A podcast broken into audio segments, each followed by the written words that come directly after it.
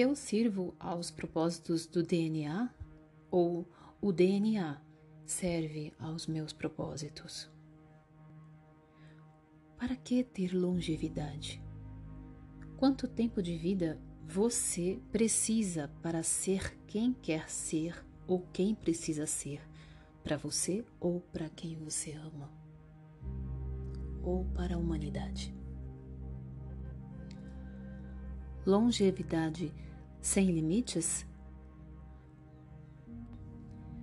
Pensamento Cria, temporada 4, episódio 4 O futuro de um sobrevivente improvável.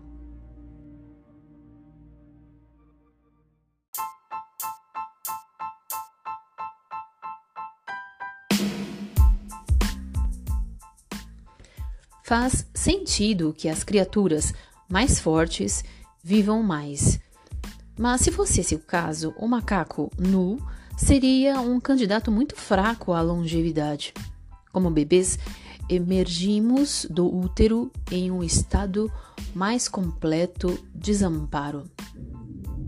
Diferentemente do caribu do Ártico, por exemplo, cujo filhote cai direto do útero da mãe na tundra imediatamente se ajeita, ainda cambaleante, e em questão de poucas horas está satisfeito e feliz, pastando junto com, com o rebanho. As coisas que fazemos logo depois de nascer sugar, engolir, salivar, soluçar, piscar, bocejar, espirrar, tossir, chorar, dormir não são úteis para a sobrevivência, exceto sugar e engolir, sem o que não seria possível nos alimentarmos. Um bebê também exige certos reflexos que devem ter ajudado os nossos ancestrais a sobreviver. Um humano recém-nascido tem uma força muscular tão grande que pode sustentar o próprio peso se for levantado. Talvez um reflexo dos pequeninos macacos recém-nascidos agarrados ao pelo da mãe, este fantasma do passado genético, contudo, se desvanece em dois meses. A maioria das criaturas desenvolveu algum modo de proteger o seu DNA dos elementos, seja com uma concha, com penas, pelos ou escamas. Mas a pele humana é nua e tão fina que pode ser facilmente perfurada. O nosso DNA é vulnerável ao vento, chuva, frio e calor, até mesmo permanecer ao sol por poucas horas nos torna susceptíveis ao câncer. Após anos de amadurecimento, muito mais do que qualquer outro mamífero necessite, os seres humanos ainda não conseguem correr depressa o bastante para escapar de tigres e leões. E, se preferirmos ficar onde estivermos para lutar, nossos dentes, unhas e punhos proporcionarão defesas irremediavelmente inadequadas. Assim, Faz pouco sentido uh, que o homem deva viver mais que qualquer outra criatura de sangue quente, no máximo até 115 ou 120 anos. Pelo menos um homem na era moderna, um japonês chamado Shi Gekio Itsumi atingiu esse limite. Nascido dois meses depois que Lincoln foi assassinado, em 1865, Itsumi veio a morrer 120 anos e 237 dias mais tarde, em 1986. Segundo os médicos, Itsumi-san foi saudável e lúcido até uns poucos meses antes de morrer. Na sua 11 primeira década de vida, ele ainda dava uma caminhada diária e bebia a cerveja de arroz local. No livro Guinness dos Recordes, há uma, uma foto engraçada de Isumi, parecendo um duende oriental com sua comprida barba branca de neve, cercado por umas dez crianças nascidas em uma em sua aldeia desde o seu décimo, desde o seu desde o seu perdão, desde o seu aniversário de 110 anos. Outras pessoas, sem uma certidão de nascimento confiável, podem ter vivido tanto tempo ou mais que Isumi. Arthur Reed, um americano, parece que tinha 124 quando morreu em 1984, o que significa que nasceu no ano em que Lincoln foi eleito pela primeira vez. Dizem que a criatura mais velha viva em fins do século XX é uma francesa chamada Jean Louise Calment, de, com 117 anos. Com os governos e as autoridades de saúde, só por acaso conseguem nos manter informados sobre indivíduos de longa vida. Os mais notáveis são geralmente tornados públicos, públicos graças ao livro Guinness dos Recordes, o qual listou três mulheres, uma com 112 anos de Gales e duas com 115 nos Estados Unidos, como as mais velhas do mundo. O fato de estes recordistas potenciais serem todos mulheres tem a ver com a vantagem que as mulheres guardam sobre os homens ao longo de toda a vida. Entre os centenários, as mulheres ganham dos homens de 2 a 1. Um. A maioria das tabelas de longevidade mostra a tartaruga gigante, que é de sangue frio como a, a criatura que vive mais tempo, no mínimo 150 anos. Um, uma espécime com esta idade foi registrado como vivendo num velho forte existente na ilha Mauritius, no Oceano Índico. Essa tartaruga já era adulta quando foi capturada e não morreu de velhice, e sim de acidente, quando entrou por uma base de canhão em decomposição. Tecnicamente falando, uma colônia de corais pode ser considerada um único organismo dotado de vida extremamente longa, muito embora cada pólipo não sobreviva há muito tempo. A colônia inteira perdura por milhares e talvez dezenas de milhares de anos. Entre os mamíferos, quem compete mais perto de nós nesta questão de longevidade são as grandes baleias, que podem viver 100 anos ou mais. Uma baleia azul foi observada retornando ao mesmo lugar na Austrália por quase um século. Os elefantes podem sobreviver nas melhores condições até por volta dos 70 anos, mas entre os pequenos mamíferos a duração de vida reduz drasticamente, de modo que camundongos, musaranhos e ratos atingem só de 1 a 3 anos em condições ótimas. Cães domésticos e gatos podem atingir 20 e 30 anos, respectivamente. Os biólogos usam duas medidas para determinar a duração de vida de um animal: a duração máxima, o limite extremo da longevidade da espécie, e a expectativa de vida média, quanto tempo os membros de uma espécie vivem em condições normais. Costuma haver uma imensa divergência entre esses números, entre os números da longe, da, do extremo da longevidade e a expectativa de vida média. A natureza é extravagante com o nascimento e igualmente extravagante com a morte, fazendo com que um número muito maior de criaturas nasça do que as que conseguem atingir a idade da reprodução. No mínimo, a metade da população de pequenos animais e de aves, seja qual for a espécie, morre todos os anos. Criaturas tão diversas quanto o louva-a-Deus e o peixe tropical brilhante da grande barreira do Recife se reproduzem a centenas ou milhares para cada exemplar que sobrevive. A baleia jubarte teoricamente tem uma duração máxima de vida com mais de 70 anos, mas nos mares poluídos de hoje em dia, as jubartes recém-nascidas parecem ter uma expectativa média de vida de apenas dois ou três anos.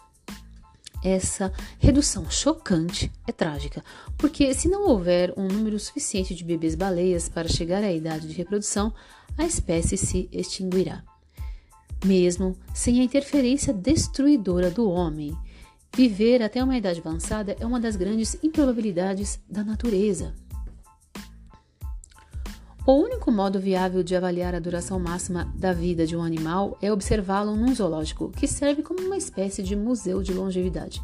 Os animais em cativeiro são bem alimentados e livres dos predadores e assim ficam até morrerem de velhice. Desse modo, aprendemos como pode ser peculiar a longevidade. De um modo geral, quanto menor o animal for, menos viverá. Eis porque os elefantes vivem 35 vezes mais do que os mussaranhos.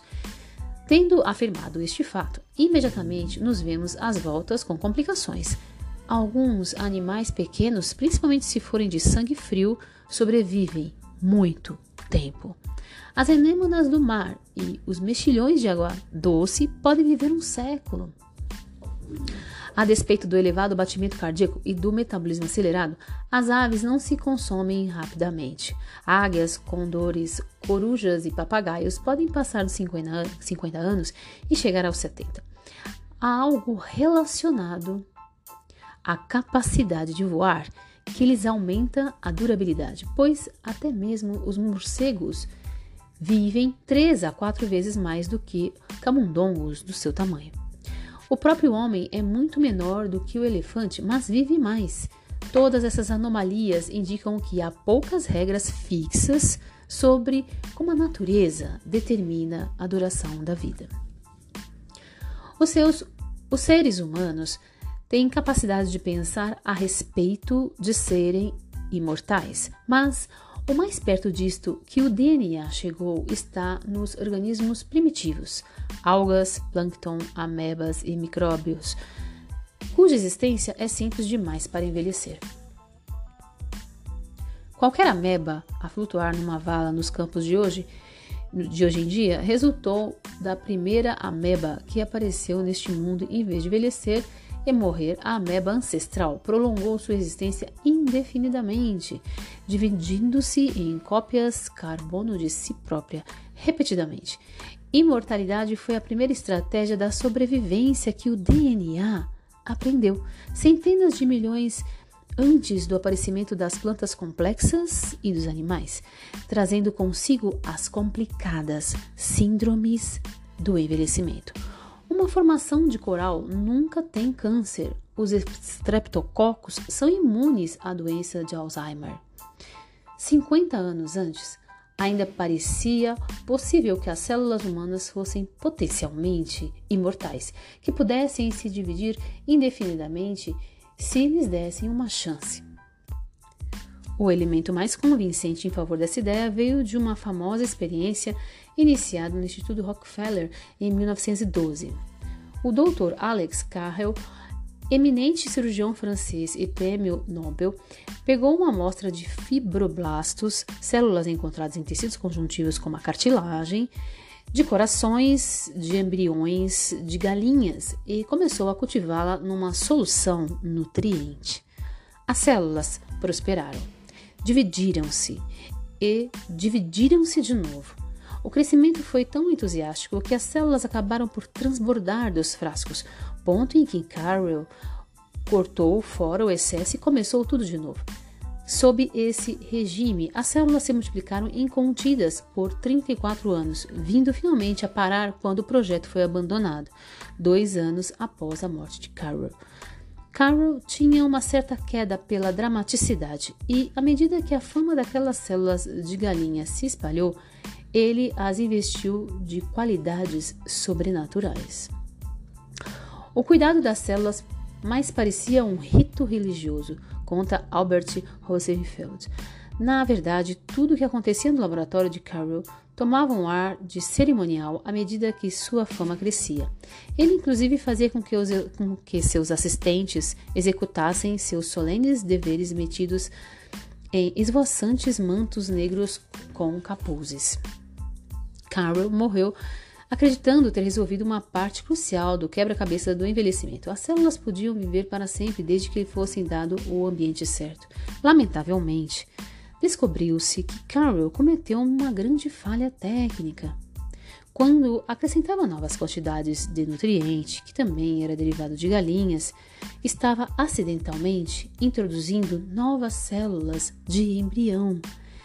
Eram estas células que continuavam a se dividir depois que as gerações anteriores de fibroblastos haviam morrido. A última esperança de que as células humanas fossem imortais foi liquidada por acaso no final de, da década de 1950, quando Leonard Hayflick, um jovem pesquisador da Filadélfia, não conseguiu que um grupo de células de embrião humano se multiplicassem além de um certo limite.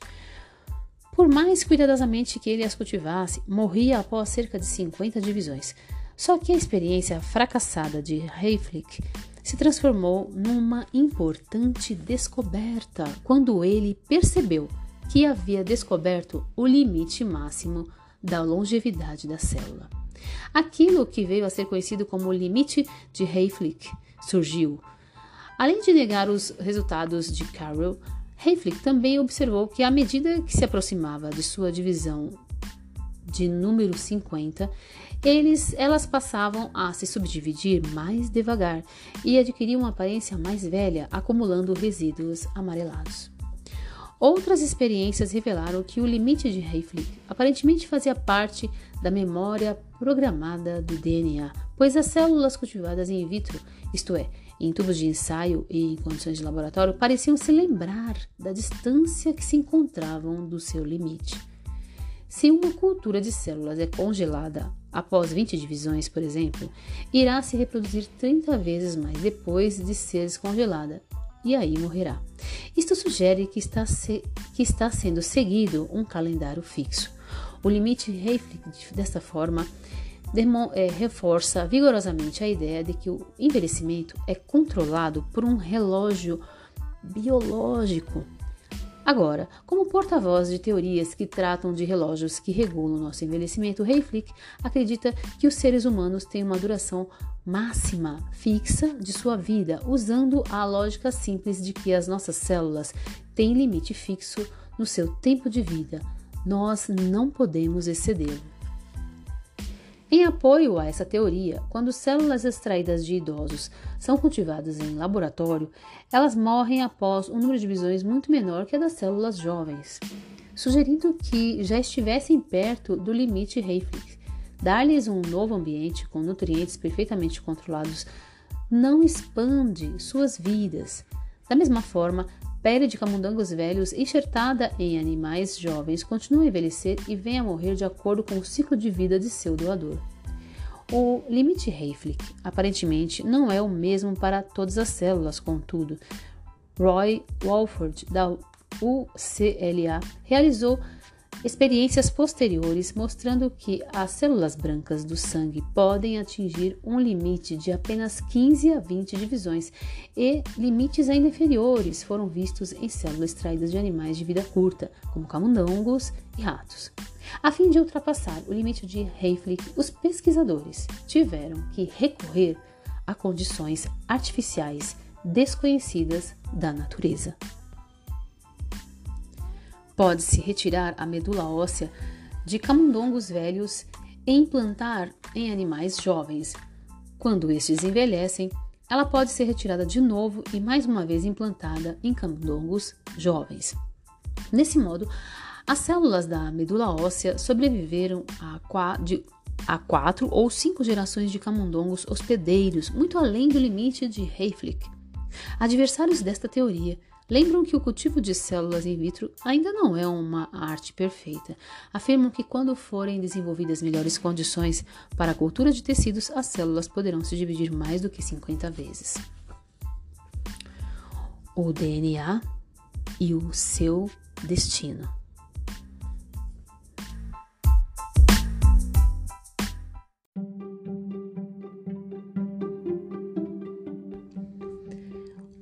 O limite de Hayflick afeta as nossas chances de viver além de uma certa idade. Muito embora o limite de Hayflick seja como seja com frequência considerado a descoberta experimental mais significativa a respeito do envelhecimento, sua relevância para a vida real ainda é desconhecida. No laboratório, toda geração de células descende de um número limitado de células-mãe. Por outro lado, os bebês não nascem com um complemento de células completo. Não nascem com um complemento de células completo. Nossas células são produzidas através da vida. A medula óssea, por exemplo, gera células de sangue maturas que crescem e se transformam em maduras nos vários estágios de seu desenvolvimento inicial e às vezes pela vida fora, cada órgão contém uma mistura de células primitivas, parcialmente maduras e maduras. Células maduras são as que se diferenciaram, tornando-se células do coração e não do estômago, ou células do cérebro e não do rim. O mesmo DNA existente no interior de cada célula mas graças à diferenciação, ele expressa certas características e regime, reprime outras. Alguns teóricos propõem ultrapassar o limite de Hayflick, afirmando que a célula não inicia sua carreira de 50 subdivisões senão quando já se tornou diferenciada. Nos vários estágios de nossas vidas, algumas células primitivas se dividem e tornaram-se e tornam-se maduras, enquanto outras permanecem primitivas. O corpo é assim equipado com possibilidades de reforços. Mesmo que todas as células tenham que obedecer a um limite de Hayflick, elas não terão de fazê-lo ao mesmo tempo. Repetindo, elas não terão que fazer de fazê-lo ao mesmo tempo. Para que esta chance de fuga ao limite Hayflick venha um dia a ser aceita, vai depender, antes de mais nada, da compreensão de como as células decidem se diferenciar. E os geneticistas ainda estão longe de saber isto. Toda uma classe de células, as cancerosas, não apresenta um limite de crescimento, de crescimento. Livres de restrição genética, as células cancerosas dividem-se loucamente até que o corpo que as hospeda morra. Mesmo que criadas em tubos de ensaio, este limite, este limite é removido. A maioria das células malignas cultivadas em laboratório pelo mundo todo são descendentes de tecidos tirados de uns poucos indivíduos há muito tempo falecidos. Uma vitória inquestionável para Hayflick é o fato de que ele ter levado a questão do envelhecimento ao nível celular. Seu método de envelhecer in vitro, como uma vez ele o designou, é aceito como norma pelos biólogos. Hayflick declarou que a causa principal das mudanças provocadas pela idade não pode mais ser vista como resultante de eventos ocorridos nos tecidos, isto é, em níveis superiores aos das células. É na célula que reside a ação gerontológica. Repetindo, é na célula que reside a ação gerontológica. De acordo com esta lógica, ver como os organismos vivem é muito menos importante do que ver como vivem as células. Refletindo, de acordo com esta lógica, ver como os organismos vivem é muito menos importante do que ver como vivem as células. Continuando, esta é a lógica que domina a biologia do envelhecimento hoje em dia, mas, mas, a mim me parece que seja puro reducionismo. A lógica que sinto através deste livro é que o todo é muito mais importante do que as partes. Vale muito a repetição. A lógica que sinto, né, de Chopra falando, através deste livro é que o todo é muito mais importante do que as partes que a vida de uma pessoa determina a atividade de suas células e não ao contrário. Repetindo, que a vida de uma pessoa determina a atividade de suas células e não ao contrário. E, mesmo assim, estas não são abordagens irreconciliáveis, já que ninguém pode sobreviver às suas células sem dúvida nenhuma. Biólogos como Hayflick tendem a considerar o DNA como todo-poderoso e muito distanciado de nosso cotidiano, uma espécie de Júpiter bioquímico cujos decretos não podem ser desobedecidos. É como se o DNA nos usasse para ele próprio sobreviver, lamentou-se Albert Rosenfield. No entanto, no entanto, este é apenas um ponto de vista. Se você olhar a vida com os olhos de um geneticista, não atribuirá o menor significado ao fato de uma pessoa idosa ter forte vontade de viver ou desfrutar os prazeres simples da vida. E, na verdade, coisas podem ser insignificantes em termos de programação geral do DNA, mas, como resultado de uma vida bem vivida, são enormemente significativas. Na verdade, são o que há de mais significativo. Longe dos tubos de ensaio dos biólogos, o DNA é influenciado por todos os sentimentos, pensamentos e atos. Vale muito a repetição. Longe dos tubos de ensaio dos biólogos, o DNA é influenciado por todos os sentimentos, pensamentos e atos. Os hormônios do estresse que desempenharam um papel tão importante no envelhecimento são regulados pelo RNA, que é uma cópia do DNA. Mesmo que o DNA possa ficar quieto no seu canto, seu gêmeo tão ativo está constantemente a alterar suas, as suas instruções.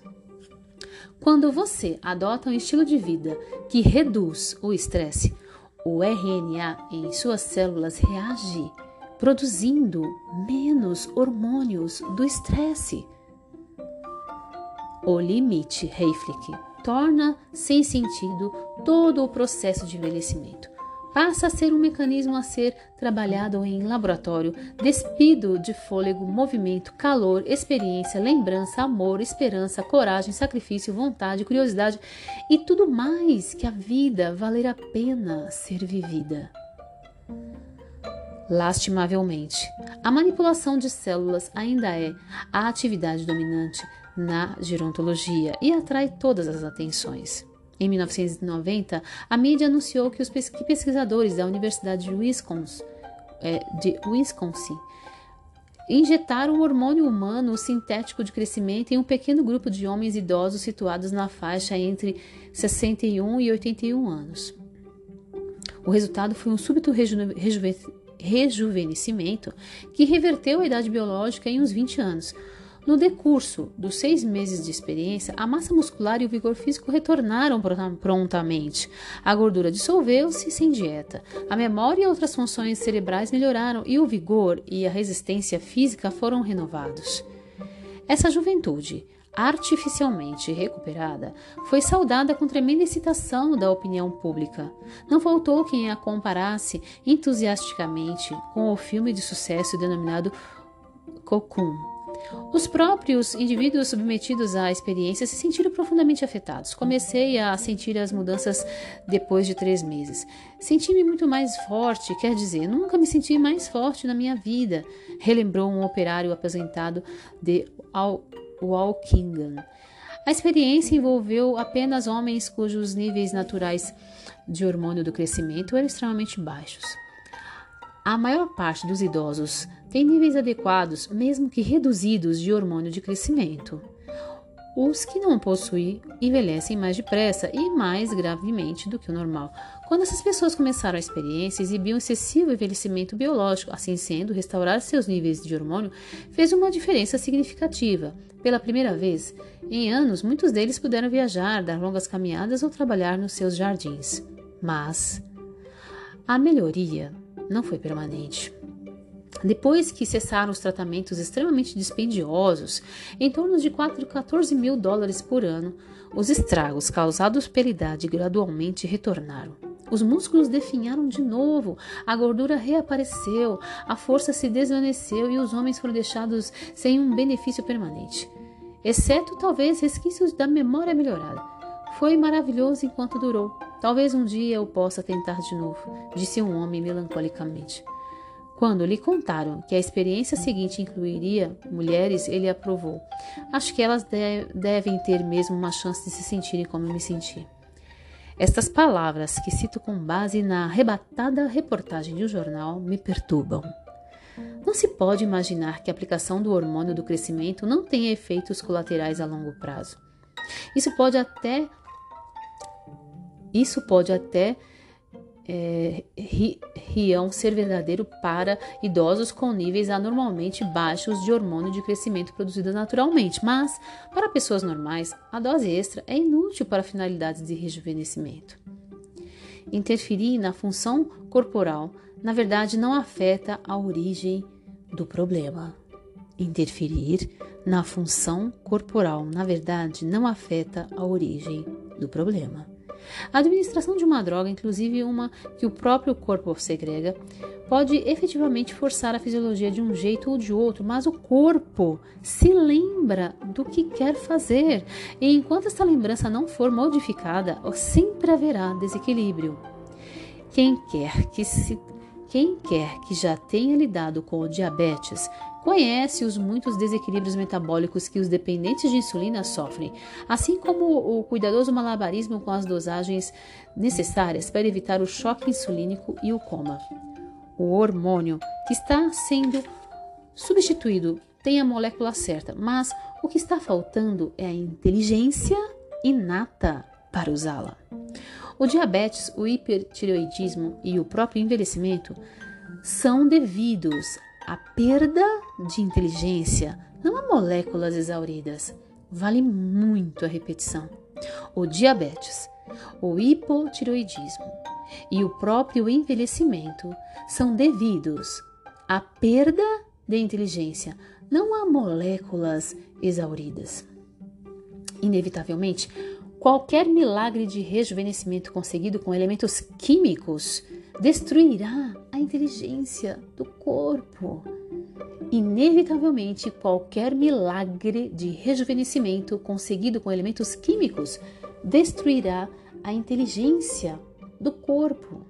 Quando o hormônio de crescimento humano foi administrado a crianças mirradas, os especialistas se viram a voltas com sérios efeitos colaterais e diversas fatalidades. O argumento de que o envelhecimento é causado por uma produção anormal de hormônios parece convincente, mas os hormônios funcionam para carregar mensagens e as mensagens, em última análise, são controladas conscientemente, aumentando sua inteligência interior. Aumentando sua inteligência interior, aumentar sua felicidade e seu nível de realização pessoal, você vai poder derrotar o envelhecimento de um modo duradouro e significativo, sem químicos e seus possíveis efeitos colaterais. A responsabilidade de modificar essa consciência está presente em todos os indivíduos. E o gene do envelhecimento?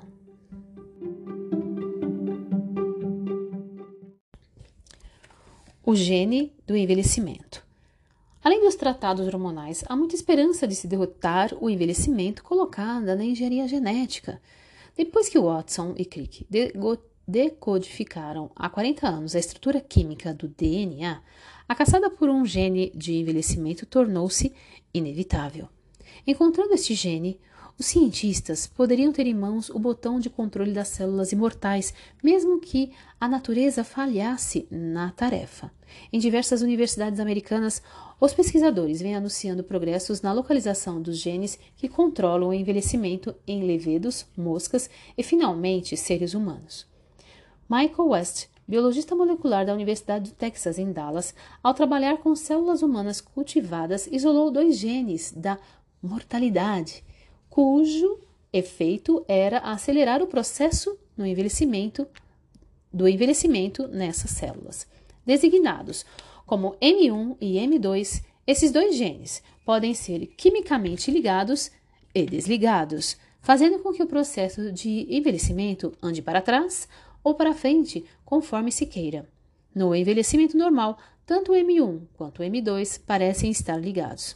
Desligando, desligando-se o M1, West foi capaz de restaurar a juventude da célula e duplicar a duração de sua vida, medida pelo número de vezes que a célula se divide. Aparentemente, West descobriu como ultrapassar o limite Hayflick a seu bel prazer. Os resultados são ainda mais dramáticos quando o segundo gene da mortalidade, o M2, é desligado. As células continuam a se dividir indefinidamente e permanecem jovens para sempre. Ligando o M1 de novo, West descobriu que as células voltavam a envelhecer normalmente. Pode ser que ele seja o único gene do envelhecimento, embora haja outros, pro, outros propostos por pesquisadores concorrentes. Segundo o consenso geral, o envelhecimento parece ser poligênico, envolvendo a cooperação de diversos ou talvez muitos genes ao mesmo tempo. Há também o fato de que encontrar esses botões não significa que se descobriu o que os opera. Pode ser que haja mecanismos cerebrais desconhecidos que controlam os botões genéticos, mecanismos estes que certamente variam de acordo com a vida e a experiência de cada indivíduo. Vale muita repetição. Pode ser que haja mecanismos cerebrais desconhecidos que controlam os botões genéticos, mecanismos estes que certamente variam de acordo com a vida e a experiência de cada indivíduo. O fato de que o corpo é capaz de recordar a passagem do tempo é inquestionável. Os proponentes da existência de um relógio controlador do envelhecimento biológico seguiram os biorritmos internos do corpo até um feixe minúsculo de neurônios no hipotálamo, conhecido como núcleo superquiasmático. Não maior que a ponta de um lápis, este feixe de tecidos regula o sentido de tempo do corpo. Só que Descobrir o relógio biológico não resolveu o mistério do envelhecimento, porque o hipotálamo é conectado com o resto do cérebro, o sistema endócrino e o sistema imunológico.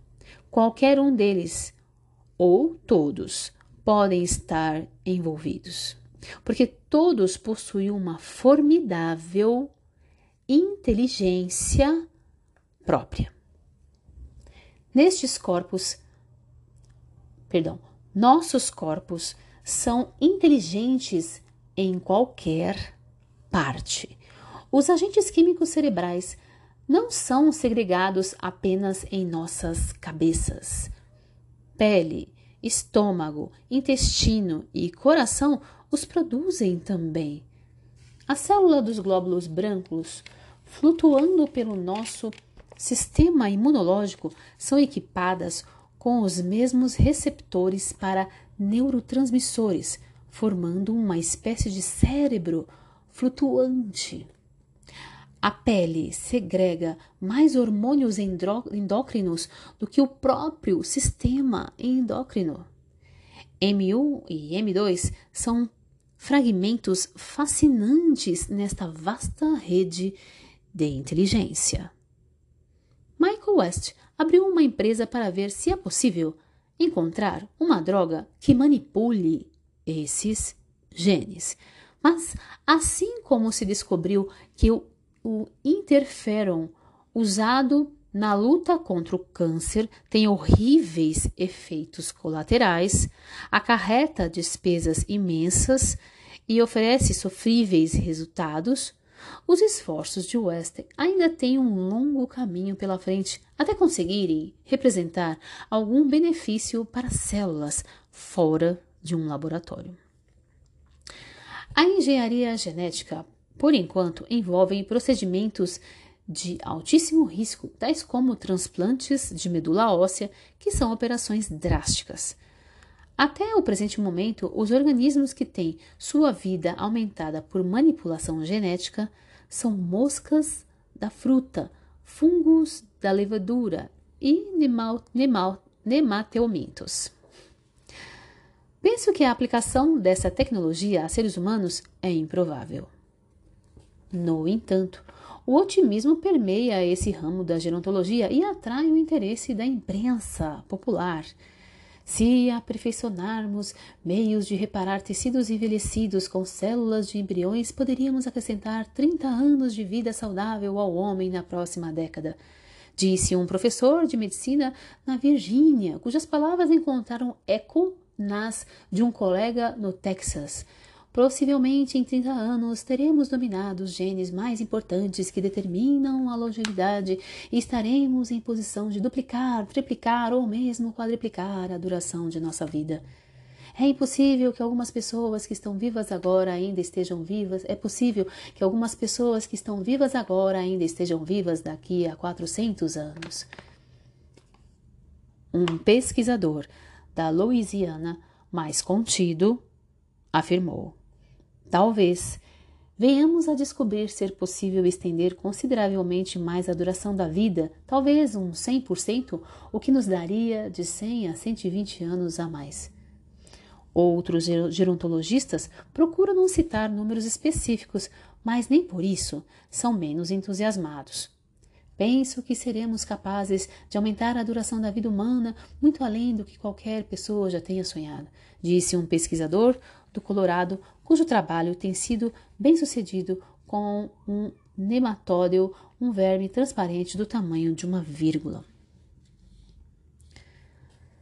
Há algo de perturbador sob as superfícies das arrebatadas predições feitas pelos geneticistas quanto ao envelhecimento. Os americanos gostam de pensar que a técnica, a engenhosidade técnica, resolve qualquer problema. Como engenheiros da IBM, as voltas com computadores para fazê-los mais rápidos e mais eficientes, os gerontologistas querem melhorar a máquina humana. A teoria é de que uma readaptaçãozinha bioquímica nossos corpos poderão ser mais eficientes, menos propensos a enguiços e apresentarão um desgaste mais reduzido e demorado. Se existe um campo da ciência dedicado proposição de que o corpo não tem mente e é intrinsecamente defeituoso, é a genética. Forte essa afirmativa, né? Impressionante. Vou repetir. Palavras de Deepak Chopra. Se existe um campo da ciência dedicado à proposição de que o corpo não tem mente e é intrinsecamente defeituoso, é a genética. Como outros modelos reducionistas, a visão genética do envelhecimento ignora a vida como um todo. Diferentemente do salmão do Pacífico, os seres humanos não são peões indefesos do seu destino biológico. Neste exato momento, existem populações inteiras que venceram com larga margem a hipertensão arterial. As doenças arteriais, as enfermidades infantis têm baixas taxas dos tipos de câncer mais importantes e assim por diante. O problema é que não há uma cultura que combine todas as características favoráveis.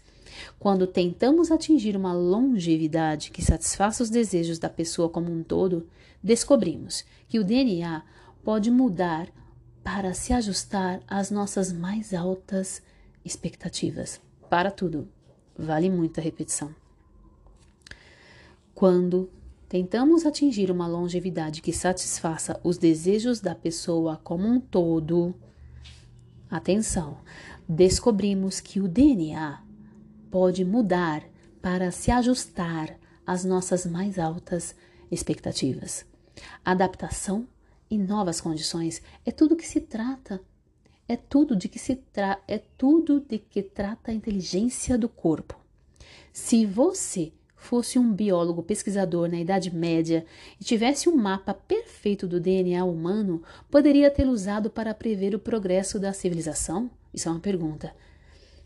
Novamente, se você fosse um biólogo pesquisador na Idade Média e tivesse um mapa perfeito do DNA humano, poderia tê-lo usado para prever o progresso da civilização? Teria previsto Mozart, Einstein, o Paternon, o Novo Testamento? Poderia ter sabido que lá por volta do ano 2000 a melhoria das condições de vida iriam acrescentar seis décadas à expectativa de vida dos primeiros homens? A maravilha do DNA não reside no fato de ele governar a minha vida, e sim que possa desdobrar possibilidades anteriormente desconhecidas quando surgem na minha mente e coração. Em poucas palavras, o DNA serve aos meus propósitos e não ao contrário. Vale, mas vale muito, muito, muito a repetição. A maravilha do DNA não reside no fato dele governar a minha vida. e sim que possa desdobrar possibilidades anteriormente desconhecidas, como surgem na minha mente e coração. Em outras palavras, o DNA serve aos meus propósitos e não o contrário. Há sociedades onde a longevidade é altamente valorizada, e é lá, em cenários da vida real, que temos encontrado nosso melhor laboratório. Em vez de dependermos de indivíduos isolados que atinjam enorme longevidade, podemos examinar toda uma população na qual esta ambição tenha sido instilada desde a infância. Os resultados foram notáveis a despeito da ausência de envolvimento científico. Pensamento cria a longevidade atingida quando descobrimos que o DNA pode mudar para se ajustar às nossas mais altas expectativas. O DNA serve aos meus propósitos e não ao contrário. No próximo episódio, conheça os segredos da vida longa, da longa vida com Deepak Chopra, em seu livro Corpo Sem Idade, Mente Sem Fronteiras.